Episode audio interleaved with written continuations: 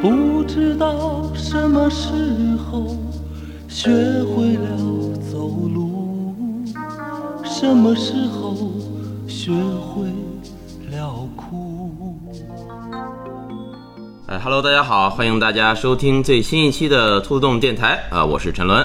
呃，今天呢，跟大家聊一个话题，就是有关于情景喜剧这个话题啊。一位朋友啊，非常想录这个话题的节目，所以就叫着我们想做了这么一期节目。这个先请今天到场的两位嘉宾跟大家打个招呼吧。 Hello，大家好，我是娜娜。大家好，我是局外人。哎，都是我们的老朋友，就不做详细的介绍了。呃，如果听过我们之前节目的啊，大家都能听到两位的声音。那么 G Y 呢，最近说是看了一个综艺，是吧？对，可以跟大家讲一讲，你看了什么综艺，让你想起要录这个情景喜剧的节目？嗨，嗨，这让我逼着你俩了。 不就是嘛？你不是陈伦不早就说想要录一期关于情景喜剧的，关于我爱我家的？呃，我是想录一期有关《我爱我家》的节目。对我们俩是这个对想法。因为我们除了《我爱我家》，对其他情景喜剧 的就没怎么没怎么看过。呃，可不是哈，我还看过挺多的。啊，行，那金湾先说一说吧。听说最近看了个综艺，对，最近有个综艺叫《开播情景喜剧》哦，啊、这名字也太直白了。对， 它其实大致的意思就是请了几组演员，嗯当然有专业的情景喜剧演员，也有不是专业的人，哦，呃，然后在一个舞台上，然后他们用情景喜剧进行 PK，嗯，啊、办这个节目主要原因就是因为中国的这个情景喜剧啊，已经到了一个比较低谷的时期了，已经多少年都没出什么特别的精品了，而且这个剧情的这种形式的话，已经快被大家所遗忘了。对因为受当前短视频啊这些东西的网剧啊这些东西的冲击，情景喜剧这个形式已经几乎快被大家所遗忘了，所以他们搞了这个节目，然后来想把这个市场回春一下吧。啊再加上最近呃韦正导演的有一部那个新作叫《破事精英》上线了，据说是口碑是还不错啊。嗯哦，啊，它这个热度啊，我不知道是真的热，还是说因为现在都是都是那种大数据时代，我被推送的那么热，因为我搜的比较多，所以说我被连续多次的推送，还是说它真的在社会上就有这个热？应该是哦因为那天我去别人店里的时候，去一家那个呃剧本杀店，嗯然后去聊点东西的时候，看到他们玩家还有 DM 围在那个客厅里在看一个好像叫什么精英的一哎个，是啊吧？嗯，啊是对。那谁主演的？李李嘉恒是李嘉恒。啊，不好意思，我瞅了 一眼，我当时忙了一会儿就走了。那可能是确实有热度。对，那可能可能确实有热度。嗯，反正就是，呃，借这个机会呢，正好这个呃，我和娜娜就是我们几个人呢，原来也比较喜欢看这个类似的呃剧集啊，我们就想做这么一期节目，跟大家聊一聊关于我们所了解的一些情景喜剧。呃，当然我们这期节目呢，呃，没有什么这个主题。啊我们不是说是探讨它的某一个方面，我们只是把我们比较熟悉的作品呢，跟大家聊一聊，讲一讲。嗯，呃，可能聊的话题会比较散啊。嗯啊，它本身就是比较宽的一个话题。对对对，是。那么啊过时嗯，先给大家简单科普一下，因为可能现在有很多年轻人没怎么看过所谓的情景喜剧了，嗯，或者说你看过，但是你并不知道它是情景喜剧，嗯啊，先给大家讲一讲到底这个情景喜剧的定义是什么。那么维基百科对我打开 打开了维基百打科开了维基百科，呃，给大家念一下。 维基百科的定义是这样写的：说情景喜剧呢，呃，英语就是这个 situation comedy，它是一种喜剧演出形 式。咋了这有什么笑点？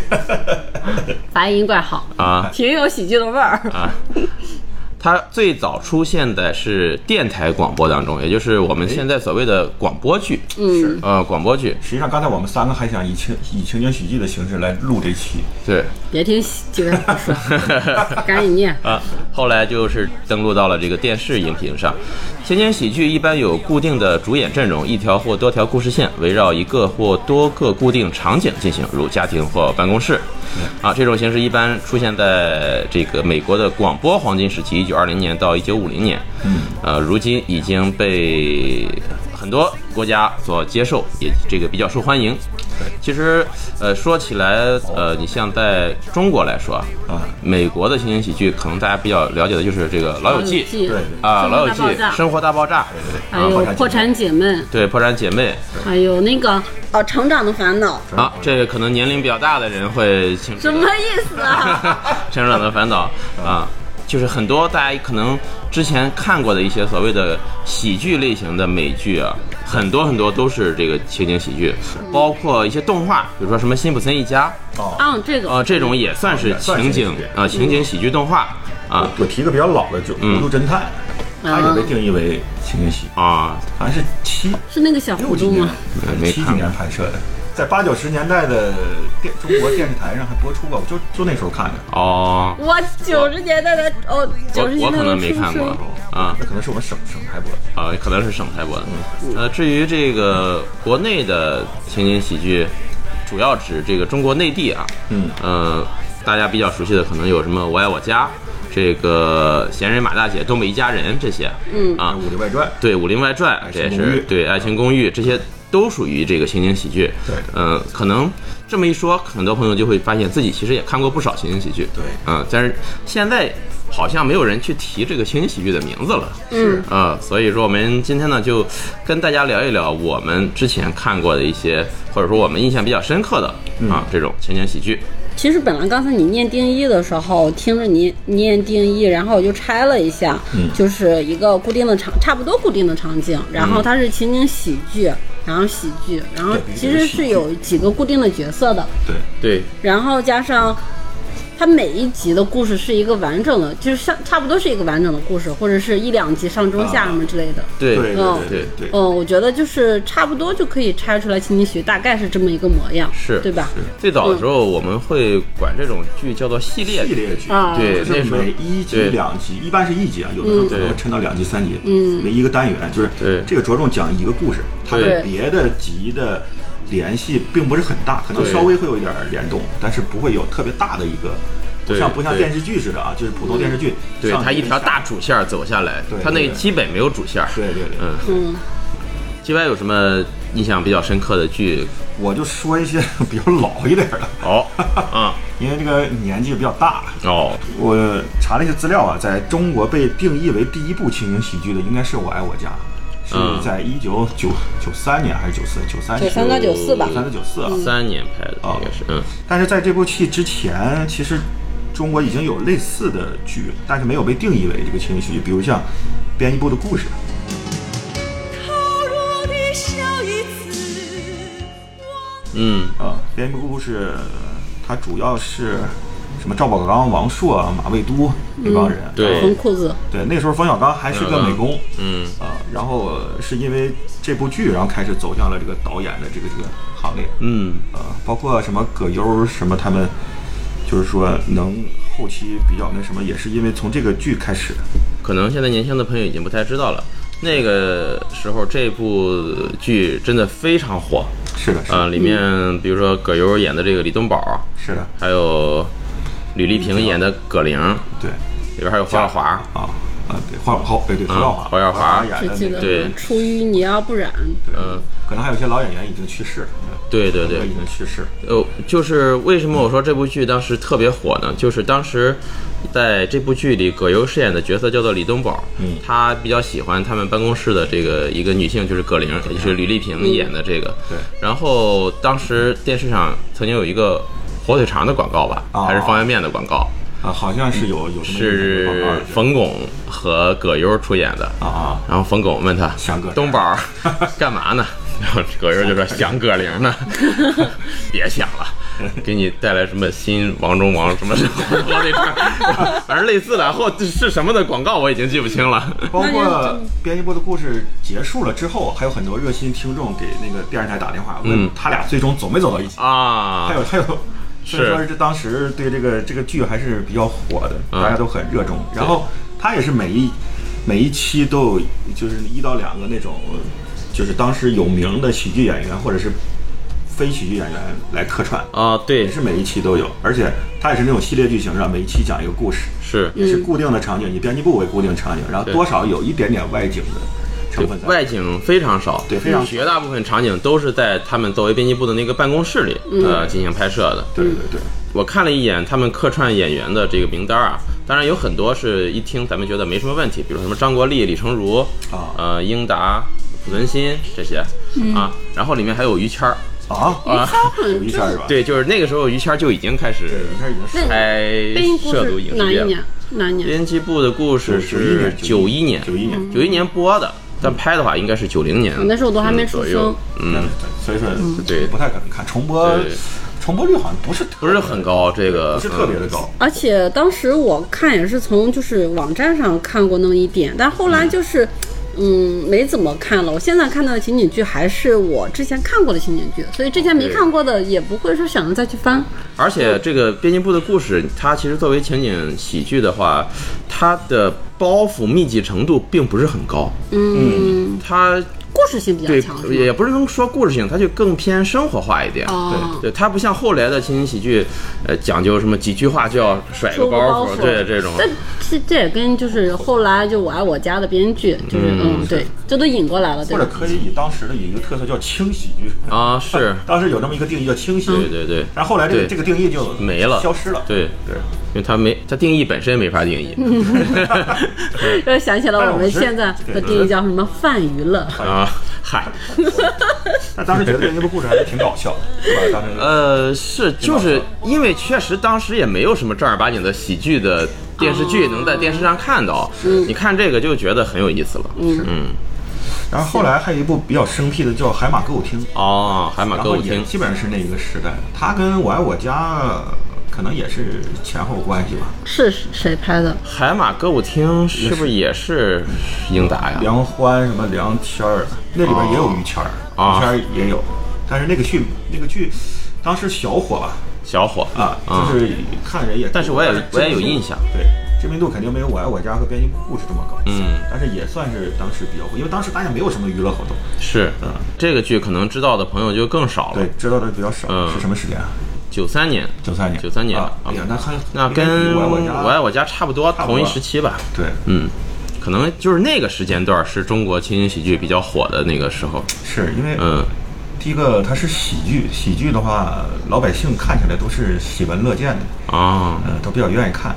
啊，这个片头曲居然是童安格唱的《游戏人间》啊！啊，大家现在听到的这首歌 啊，啊，就是这个海马歌舞厅的主题曲。何不游戏人间，管他虚度多少岁月？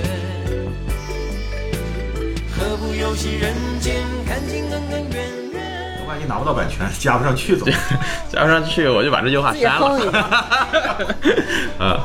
嗯，这个可能知道的朋友就更少了啊，我们就简单提一下对简单啊提一下，直接跳过了。嗯 然后就进入主题了，就是我爱我家了。嗯，我爱我家可谓是中国第一部情景喜剧，也算是一个难以逾越的高峰。就是目前来说最好就的情景喜剧那。那句话怎么说？什么出道看即巅出峰哦，出道即巅峰。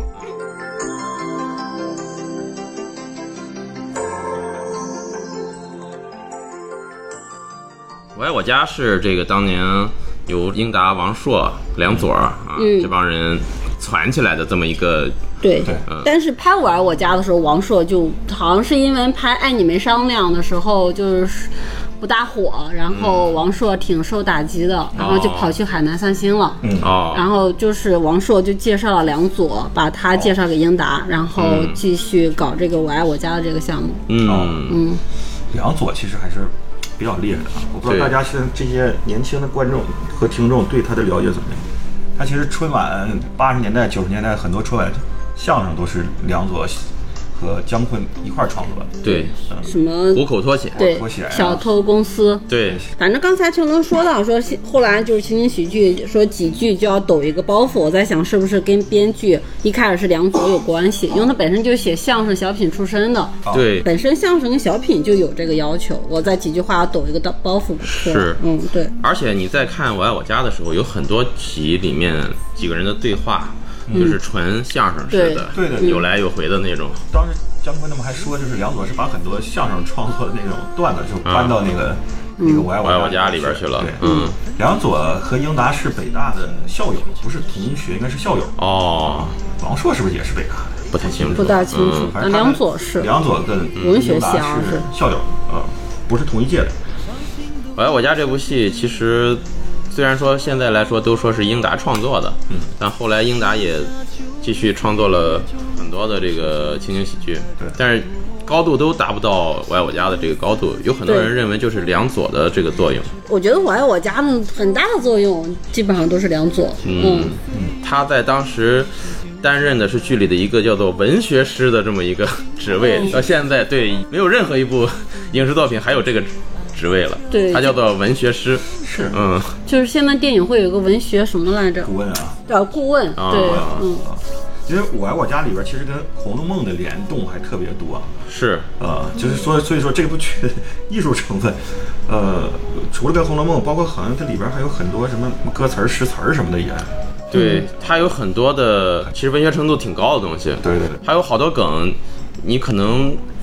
很多文化包程度稍微低一点儿，你是 get 不到的。 看得到的。嗯，所以当时拍这部剧的时候，呃，我记得这个英达邀请的是中国传媒大学的学生，嗯，啊在在英国传中国传媒大学搭了这个摄影棚，嗯，然后邀请这个现场观众去看的时候，啊，要求必须是，呃，本科以上呃，但那倒不至于，就是大学生，啊，到还本科以上，就是可能是在读的，嗯啊，但是你普通人想去看是不允许去看的。他们说我们可能有些地方，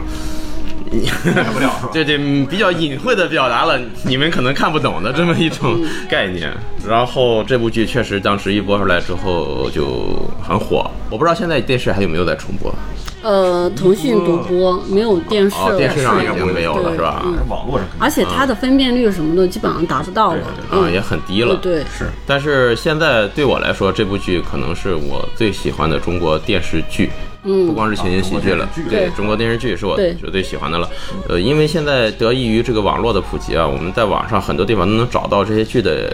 音频节目。嗯，啊，我有收藏那哦对个，网易我云，们可我我就是基本上每天在洗澡的时候就会打开这 个，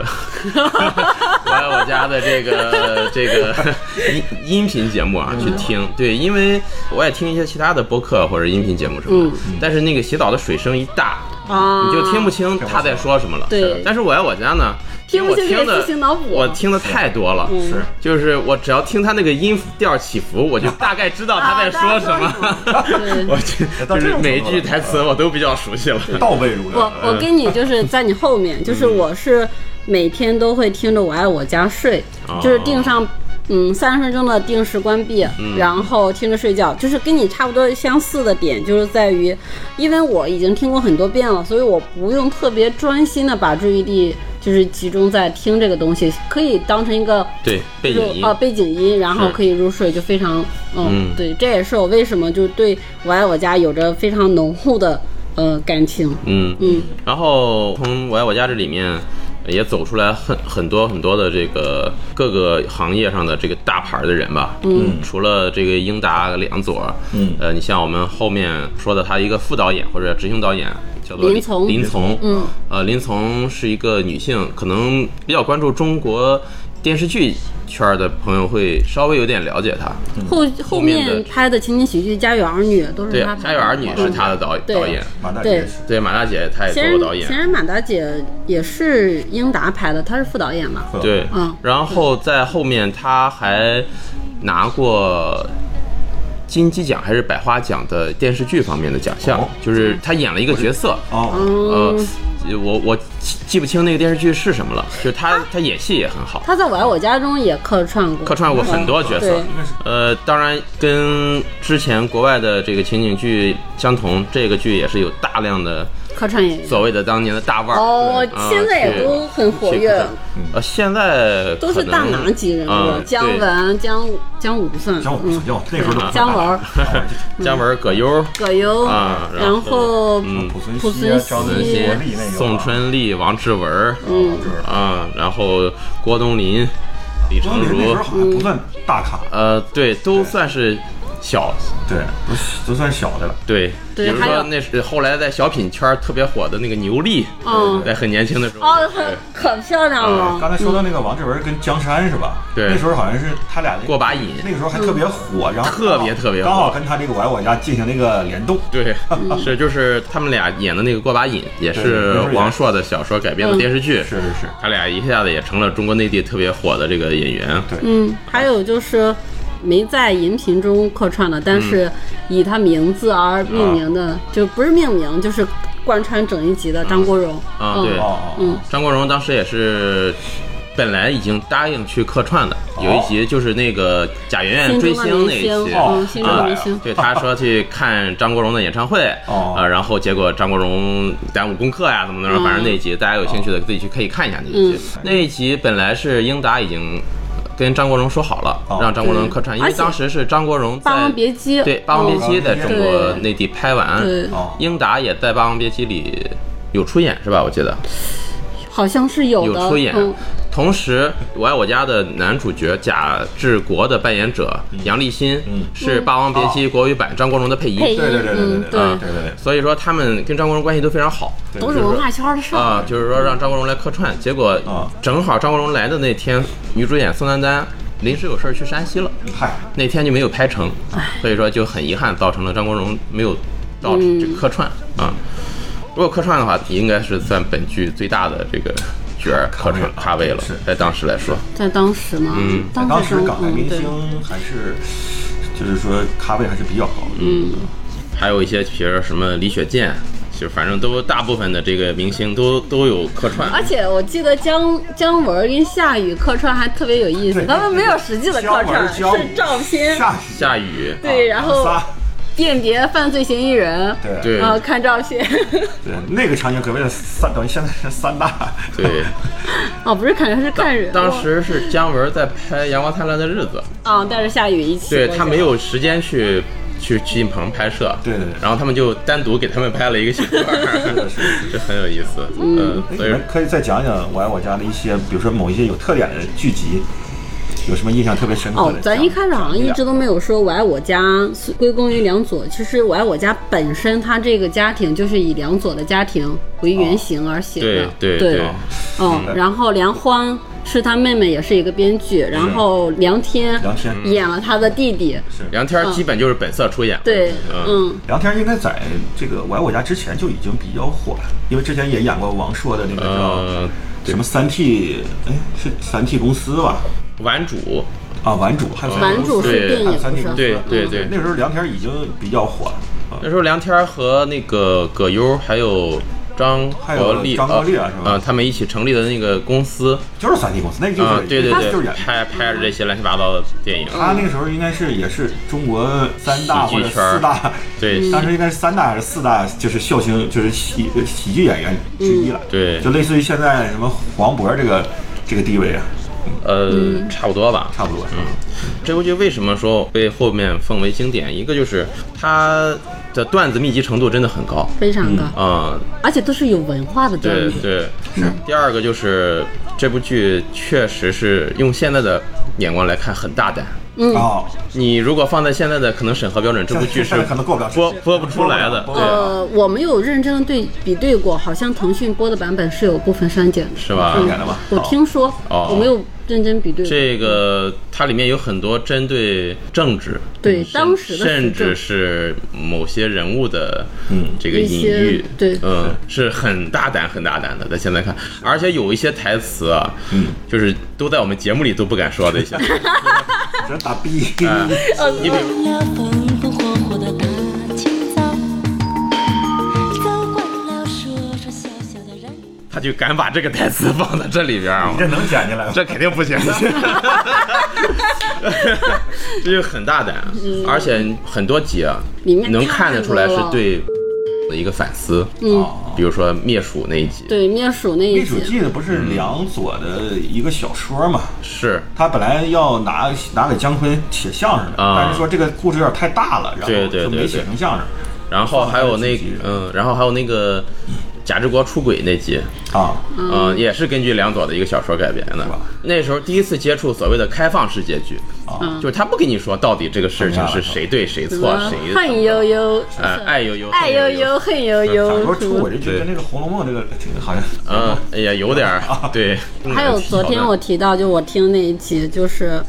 就贾院同学去他家的那个，啊然后说我爷爷就不如你爷爷，我爷爷是要饭的，然后那一集说、说你爷爷哪一年要的饭，说我爷爷六二年要的饭，然后这种三年自然灾害，对，说说你说你看吧，你爷爷一犯错，我爷爷就要饭。对这句话也很大胆，嗯就其实他就是在隐隐的说，是当时的某些政策定的有问题啊，怎么而且本身这个爷爷这个角色，还有贾志鬼、贾志鬼、贾志假鬼，之 鬼，嗯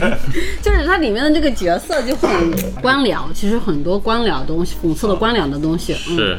外婆家这个家庭条件其实是很好了，好不好？对非常好的家庭对九啊十年代住那么大的房子，然后还有嗯是家还有保姆，还能家里有保姆，啊对，有店。电视，有保姆每，天的花销调配是不低的。嗯，是你想想，比他有钱的估计就是胡学范那个，就他邻居啊胡学范，啊胡学范应该那个比他条对件会更我就好看一这个点。演员是英达他爹，对，英若诚，对对是当时中国的文化部副部长，是吧？嗯，英达的家世显赫啊，是他太爷爷创办了《大公报》，嗯，宋丹丹当时也很好啊， 是嗯，所以他说啊不仅是山西省副省长是因为这个去的山西。 啊， 所以说，所以说之前的作品这么好，也跟这些人是真的是顶级文化人，呃，是，对吧？对，嗯，顶级文化人我就记得什么贾志新请客吃饭，啊，那个也顿饭要当时吃，的消费三千对消费水平已经暴露的对，无疑了。因为九十年代可能我父母也就挣个二二三百块钱一个月，啊，三千可能得是差不多一年的一年的收入，一年的收入。而且那时候真的一顿很饭很多针对，就是当时应该什么，嗯，去海南哎是嗯，然后也还有是当时的实际情况对都在说，就是有一集就是贾志国被单位啊，下岗，小 小不能，那别不副能组说下长岗，就是他们单位成立了一个实业实体公司，嗯那个时候各个单位都在做实体，是的，是的。啊，然后他就担任了这个实体公司的这个老总嘛，那是另外一集，你说串了，他没有下岗，就是还有一个被下岗那一集，就是要下岗那这一集这两集是挨着的。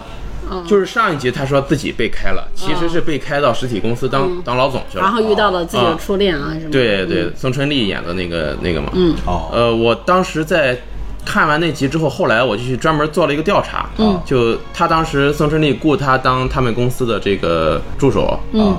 然后就说一个月给他两千五百块钱工资，啊我当时查了一下北京的房价，啊，呃，当时北京房价两千五，应该是呃，当时北京房价一平米应该在五千左右，嗯，九三年有五千那么高吗？这么九高，三年应该没那么高啊。我记得零零年我去北京，那时《夏候洛特烦恼》不还两千块钱就卖了吗？北京那可能我记错了。没那么高，没那么高。因为我记得是当时他的收入真的在北京是非常高的，就两千五百块钱。两千五百块钱，我去那时候北京房价没有五千那么高。没有我记得我5000是吧零零年到北京的时候，北京那时候南啊，当然南面房价会便宜点儿，嗯南三环以内吧，南二三环之间也就才四五千块钱。是吧？成龙估计查的是故宫的价格，我 就是那个叫什么故宫周边，两千五买故 宫什么有有是有可能是查了什么那种四合院儿的价，啊呃，那有可能我查错了啊、我我回头我再确认一下。反正就是，就在当时那个时代，确实大家一一个月的工资，他们当时一家人的收入，嗯，有一集付明专门说了，加起来也有七八百块，就那是老傅的退休金800啊加和平和平治国的收入，治国对啊这三个人加在一起，因为其他你像梁天儿没有收入嘛，啊，呃，那个小凡是在上大学，对嗯对嗯，其他们全家人的工资加起来也有七八百块钱的嗯七八百块，那确实是正而常。且你想想正常不高，，贾小凡一个月生活费好像就一百，保保姆哦是工一资百，一个月一百，百，哦还有完好像一也个是月一零花百，钱一百，嗯，对。对，呃，贾圆圆一个月三十块钱，三十块钱零花钱，啊，对，这都在这里面说的，嗯对，所以就所以这更凸显出他对门胡学范更有钱了。一顿饭要吃五十块钱，哦那呃确实是。但是我我是觉得，就是我爱我家对我带来的意义是很大的，它真的在我就是这么长时间以来给我带来的快乐，嗯，真的。然后或者是自己。就是睡不着的时候，嗯然后或者是自己不开心的时候，然后吃饭的时候，这种这三个就是人生中，就是肯定会存在的时候，都有我爱我家陪着我，就是算是我人生中对我来说是一必不可少的电视剧，嗯，也是看的次数最多的电视剧。是是，它其实在电电视台重播率也非常高，好像是电视台对，就是当当时因为还没有网络嘛，我爱我家，啊那时候电视台重播哦率非常，啊，高。我已经查到我当时嗯 这个评论的这一条了啊，我是这么写的：九四年北京平均房价两千六百元每平米。哦啊，治国兼职一个月工资两千五，再加上自己的工资奖金，大约每月三千元。对嗯现在我这条评论是一九年写的啊，现在二零一九年七月，北京平均房价是六万块钱每平米。嗯，这么算来，治国相当于现在每个月赚七万，还不算小丽给他的奖金。是，呃，年薪估计百万年入百万左右。年入百万，嗯对，其实你你再想想，当时能够去所谓的实体当老总的人，那时候再稍微聪明一点儿，现在嗯基本就都、要不然非富即贵，要不然就下了，进去了。对， 我爱这意思，嗯又老聊到不能播 的。哎，他那个《我爱我家》还有一个特点，他最后一集嗯啊是进行了一个剧组的一个是就是那种揭探秘也好，或者对是，嗯因为我们现在的说法，一个经常说的说法是打破第四面墙。对对，他最后一集在当时给我带来一个很新奇的体验，嗯是啊，也就是原来那那帮人也变成了我爱我家的观众，对他跟我们一起在看这部剧，对对对对，呃，当时的这种体验还是很奇妙的。其实，在这儿也很佩服英达的这个奇思妙想。嗯，哎不过编辑部的故事好像最后一集是不是也是那样？哦，那我没看《别人我最后对，我一记集得》，好像编辑部的故而事且最后一集也是啊好像也是类似的哦一个，而且一个这种呃，像咱一直没有提的《我爱我家》中是第一部，然后在现场拍摄的时候，就是进去，哎，咱有一开始有说，就是京剧大学生去录制笑声，把这个对笑声在电视剧中又播出来，对后面还有这个，后面所有的情景喜剧不都有这种吗？他们就被称为什么罐头笑声嘛，是吧？但是后面的笑声是提前录好，这个提前录好再加进去的，它不是现场，不是现场的不是对现场的。哦，对，呃，你像美国的一些情景喜剧，我们待会儿可能会聊到一些美国的情景喜剧，嗯他们的笑声其实是来源于两部分，一部分是现场录制的笑声，嗯，另一部分是这个片子拍好了之后，剪辑好了之后，这一集放出来，再做一个试映会，试映会再现场收一部分笑声，嗯，哦啊，是两部分笑声合在一起我的，还以为专门雇十个八个人在那傻 乐，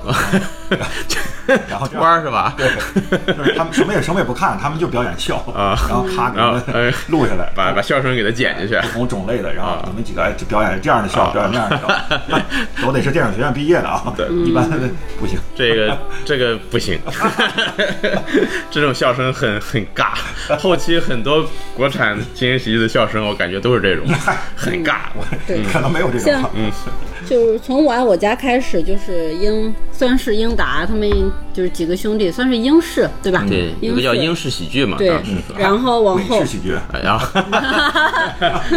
然后后面就是他们也创作了一些，大家有可能也看过，反正我基本上也都看过，我很喜欢的。嗯，呃，闲人马大姐，对地下交通站，嗯，然后东北一家人儿，对，是嗯，这三个我都看过，我不知道，感觉就是地下交通站我没怎么，有可能我还能看，因为毕竟是在山东，山东台还能搜着。哦嗯，然后那个闲人马大姐跟那个什么。东北一家人，当时还是这个算是我接触的比我爱我家要早，啊，嗯因为那时候我小的时候看电视剧的时候，他们正在播，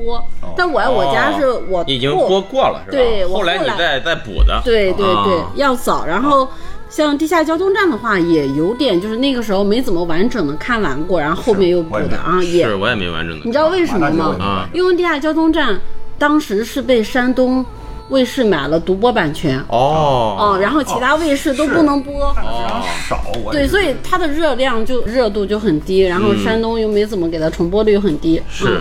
哎，这个我提一句，《我爱我家》是历史上就是复播的时候收视率最高的一部剧，哦，不是情景喜剧了。它复播是什么时候呢？就马上就复播了吧？我九三年播完，然后可能马上当年什么暑假可能就复播了嗯。啊、因为我记得那个时候暑假老有电视台在播《是我爱我它应家该》，是很多台都在播。它是就是呃首播完了之后很快就复播了，好像是首播完了之后，我不知道是赶暑假还是赶什么，就是立刻就复播了。嗯，它是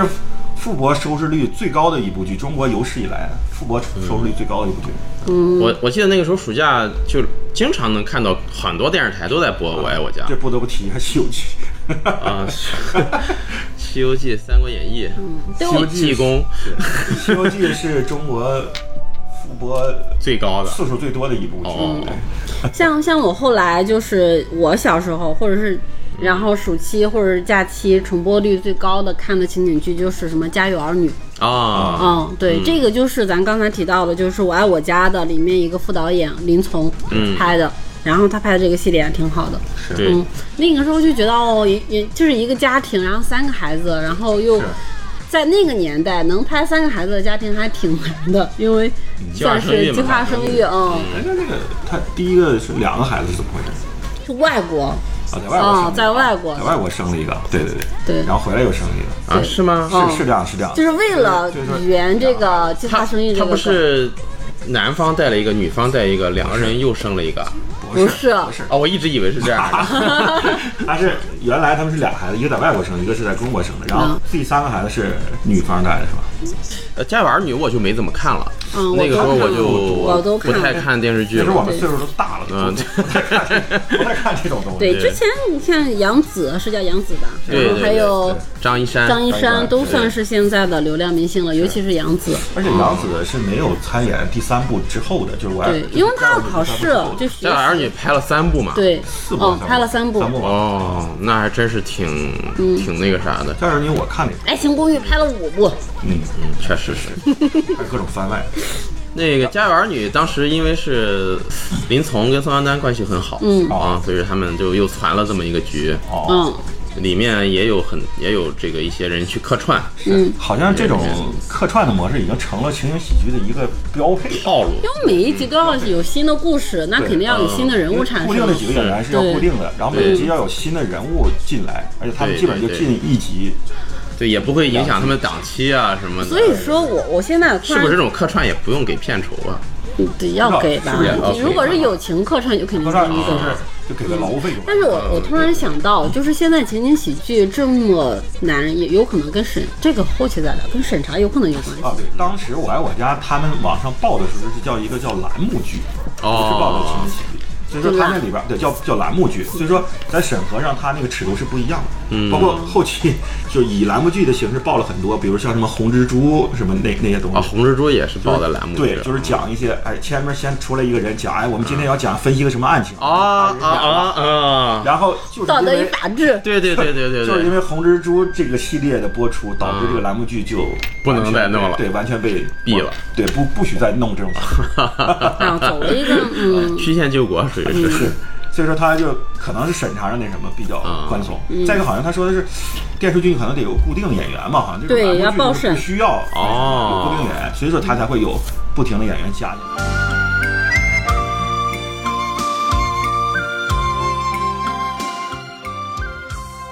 当时看这个《我爱我家》的时候，其实感觉就很奇怪，我都不知道跟人说看的是什么。嗯，我感觉又像小品，哎，是，呃，又又像电视剧，而且里面这些人物，你像什么宋丹丹啊、梁天儿啊，都是原来活跃在这个舞台上的一些人物。嗯啊小品演员。对，甚至我觉得这个情景喜剧跟那个话剧有点儿 啊像是啊是，杨立新是一直在演话剧，对嗯对嗯现在他也一直在搞话剧，跟陈佩斯一起。他说那个我我爱我家里边有很多仁义的演员，对对对大，量的仁义，包括那个就是贾小凡的男朋友，孟朝阳 他也是老仁义了，是啊，嗯等等吧，反正特别特别。有时候我看完我家的时候，有时候会开弹幕，嗯，然后开弹幕的时候你就能看到，就是一旦孟兆阳出来，然后就大家就表示对孟兆阳的不满，哦嗯，对，大家还是更喜欢。呃，梁天儿多一些，嗯就后面加了这个新人物，就很多人会不喜欢他。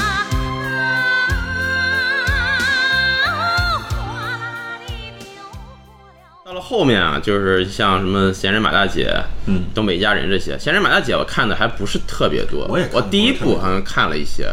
但后来就没再看，因为我就觉嗯我得是闲早人期看的，对闲人马大姐观看体验就比我爱我家要差一些，我也觉得是，对我也我也像我看比较少，但是你一想说，我爱我家就是整体，它算是一个生活水平比较高的家庭。然后像后面的东北一家人跟闲人马大姐，就算是工薪家庭了。东北一家人被号称是东北版的我爱我家，但而且是平民版。嗯对嗯平民版对， 我东北一家人我看的还比较多，可能是也跟那个什么有关系，就是比较因为我们东北那啊，对，你是东北人，跟你就是它里面拍的是场景，跟差不多，他基嗯本上是反映东北的，他是在长春拍的，好像是在长春的一个什么什么嗯某一个地方搭的棚儿。里面也算是东北明星里，就是东北喜剧演员里，就是比较那个集中的了。客串很特别特多别，沈腾，嗯啊沈腾对当时很年轻，对，给了他七百块钱好像是吧？哎对，五百块钱去了。张张铁林说：“我没拿钱。”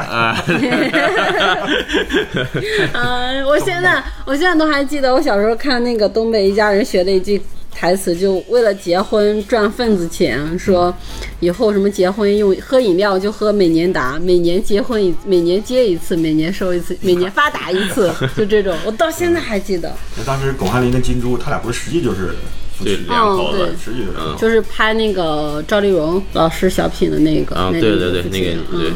从《闲人马大姐》开始啊到《东北一家人》，他就开始使用大量的罐头笑声，啊，就开始把一些笑声给它插进去，这就造成了一些什么，就是我们觉得没那么好笑的地方，下面就笑哈哈哈笑，导就演会想让你嗯笑，对，我就会觉得很尴尬。你想，这个我爱我家的笑声几乎全是现场现场现场采说的的，嗯那就是真的好笑之后大家才会笑。所以从那个地方开始，哎，我就觉得很尬，我就这地方有什么可笑的？你们在笑什么呢？嗯这种感觉就会很明显。说东北一家人提一句，他那个演老他家二儿子的吕小品也是一个这个情景喜剧的一个导演嘛，啊导了一些，对，他也导过一些作品，反正我觉在得里面演演这个牛小伟，对牛小伟，而且牛小伟的老婆是赵文卓的老婆，不是牛小伟老婆，是牛啊他妹妹牛小他妹妹啊，哦他妹妹，他妹妹对是赵文卓那时候老比较惊艳的，因为当时觉对得赵文卓属于港台范儿的明星，怪洋气的，嗯，这个太土了，感 觉。啊这个当时让我就一下就破圈了，这种感当觉。然，刘牛小伟老婆也是个美女啊，也是演过一些特别美的那种角色，嗯，看过，嗯，算是英式喜剧聊了很多了嘛，然后下面就是算是我成长期间，就是我上中学的时候看的最为火爆的一个剧啊，叫《武林外传》。嗯啊，在《武林外传》之前其实是《炊事班的故事》，对，炊哦事，班对的故事，，就零几年那几年，就是是先有《炊事班的故事》先有《炊事班的故事》的一二季，啊，然后有有《武武林外林外然后传》，才有的那个啊炊事班故事都是一个导演叫什么上镜，上镜，上镜对哎，顺着提一句，上镜还客串过《闲人马大姐嗯啊，马大姐，就是同一个那个啥出来的。对，然后上镜他以前属于英达团队中的一员，哦也，是林从，包括林从那一支，然后上镜这一支。然后上镜还写过很多春晚小品，很多春晚小品也是上镜有参与这个嗯编编剧的，对他是个军人出身，他所以当时拍的是那个《炊事班的故事》，我也很喜欢是的，真的很喜欢。而且还有一个就是题外话，就是当时上镜定了一堆人，有高亚麟，就演《哦家有儿女》那是个胖父子，亲的那个啊，哦，对，然后有一次就是在开拍之前，然后呃上镜约了高亚麟去洗脚，嗯，然后去洗脚的时候发现就是嗯。你看看我们这现在定的这一堆演员，真的是当兵的人吗？就是都是一堆大胖子， 啊然后然后所以后来才有了那个就是高明帅胡呃就是后来有他他的角色被那个什么那个范明取代了。哦，范明但是名字没改，还叫老高。哦他因为他就高亚麟嘛，就哦是名字还是老高，但是是范明演的。哦反正我知道有帅帅胡胡是胡雅杰，然后也把他拿下了，然后改成那哦个沙溢。沙嗯溢，嗯对，所以他俩的姓儿跟角色是不一样的，其他人的姓儿都跟角色是一样的。对，而且《啊炊事班的故事》里面会有穿插，就是机场从歼十到歼二，就是算是从歼十到中国歼空军啊战斗机的发展，对，然后那啊对，个肯定对嗯。当时觉得这个《炊事班故事》它是离中国老百姓比较远，因为讲军队的事儿。对然后出嗯了很多比较爆笑的一些。是就很新奇。我我最早就是《炊事班故事》看的时候，对这个题材完全不感兴趣。哦我不太想看，就是炊事班啊我第一就是做饭，我就不太喜不太欢感兴趣 啊。军队军旅生题材我也不喜欢。对，离咱们比较远啊但是我看了两集之后，发现这啊是看完《我爱我家》之后感官比较好，最好的，情景喜剧了。对最好的情景喜剧了。呃，它真的是挺有意思的。对，里面客串也有什么潘长江什么之对，类的。有很多呃，很多都有有很多大咖。嗯对，很多人去客串。然后后来还拍了卫生队的故事，因为当时炊事班他们啊，卫生队我就没看了那个卫生队。嗯，属于番外了，属于对，然后卫生队就是那个谁，就是呃闫妮儿和姚晨哦他他们啊俩是卫生队，然后哦然后后来又单独拍了个卫生队的故事，然后炊事班变成客串啊哈哈哈。然后后来那个上镜跟宁财神第一次，也不知道是不是第一次合作，反正是我接触的，呃，很早的，有点偏都市化的。哦一个电视剧了，就不算，就是那时候不知道是什么情景嗯其剧嗯实也，是就情景喜剧对，它是情景喜剧，叫实《上哎都市男女》。对，啊三 A 公司，然后有那个时候觉得，哎呦，那个沙溢也太好看了，是啥意思嗯，然后啊其实嗯，你说这个他之前有个叫《健康快车》，《健康快车》和《都市男女》都是在为《武林外传》打基础。哦，对，现在现在来看是打基础，但当时肯定是不知道是打基础，嗯，因为原班人马《都市开车》的演员跟《武林外传》是一模一样的，然后《都市男女》也是一模一样的，哦只是这个是两部现代剧，嗯，然后他们拍完了之后，然后又想，然后又搞了这个《武林外传》这个古装剧，嗯，现在看来是觉得在打基础，但当时他们可能，嗯，就确实是磨合了几集了，磨合了就是等于是两部剧了，然后嗯就出来这个就是《武林外传》，所以是也是经过了打磨的，对，并不是说这帮人凑到一起随便拍一个什么就突然间火了。是并不是这么随随便便成功啊是，他也是拍了好多，尝试了很多不同，可能他们拍的时候也不觉得《武林外传》能火，啊哎，但是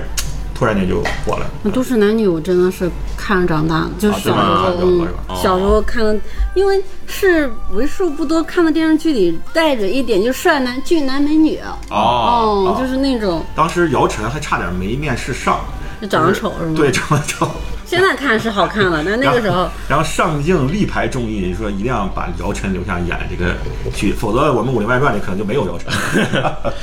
都市男女》我可能看过个一两集，安对我祖看了呃嗯，三就公看的很少。我看了，我是看完《武林外传》之后又找回去看了《健康快车》，哦不然你我没没怎么看。我我都看了，我都我看了《健康快车》，《健康快车》是看的比较多，而且我看完《武林外传》再看《健康快车》，发现啊，里边的人物跟《武林外传》是一模一样的，演员几乎是没有变化的。是，啊、这些都是在这个这些大火的剧中间穿插的一些剧。是呃，当然，刚才其实我们有几部就是略过来这个时间段的没说啊。对比如说什么中国餐馆、候车大厅这些对对对。啊、这些就更冷门了，对就可能看过的人就更少了。后车大厅我看的还比较多，因为好像在我们当地的卫视还播过。其实当时还有一个新人喜剧，也是在我爱我家那个阶段的，叫《临时家庭》，啊、呃，可能你们就知道的耳闻过更耳闻过更少了。没几乎没看。是梁天儿、蔡明儿和沈凌，就是那个《我爱我家》去海南三人组，啊，他们为什么不拍后八十集了？就他们去拍这个去了。哦， 然后这部剧拍的很烂， 就就他们三个可能后来也很后悔，嗯，这个就一带而过吧。是因为他们可能当时拍的时候不觉得哪个戏能好，哪个戏能不行对，对，所以说这个东西很难，就是在拍之前就定义，哎，我这个肯定是什么中国第一，什么是都不知道，是是，都是拍了很多很多，然后观众来了，他们自己也不知道哪一个会火，对，但是到后面可能就是《炊事班的故事》之后，《武林外传》一下子就真的成为对，成武林外为就是你像娜娜这些九零后们心目中第一的喜剧，中国的啊，我影视靠了。我我的第一喜剧还是《我爱我家》，就是可能有一些你这个年龄段他没看过《我爱我对，家》，我我家嗯不是你们，就是正好在电视上看的嘛，对对对对那时候你们看的应该就90后是对《武林外传》了。对九零后应该是年纪刚好能赶到《武林外传》这个这个这但个节是点，他对的确是最火的那个，对就他的要比我爱我家的热度高多了，高多了嗯对，他的拍摄方式，他的用梗的方式都嗯更现代，呃对。包括片头开始是 Windows 对界面儿嗯什么的，这种就更贴近现在年轻人的观影习而且现在就是各种什么表情包还是用的《武林外传》，是《是武林外传》我也没看全啊，你没看全？我没看全我是看了好几遍。我哎也看了好几《武遍林。外传》我们也可以展开一下，对，可以因为聊一这聊嗯也。算是高峰吧。因为我觉得就是《我爱我家》《武林外传》是中国情景喜剧的两大高峰。是，他但是， 真脏耶！嗨，朋友，嗨，兄弟，我们好久不见，你在哪里？嗨，朋友，如果真的是你，请打招呼。嗨，兄弟，我们好久不见，你在哪里？嗨，朋友，如果真的是你，请打招呼。嗨，兄弟。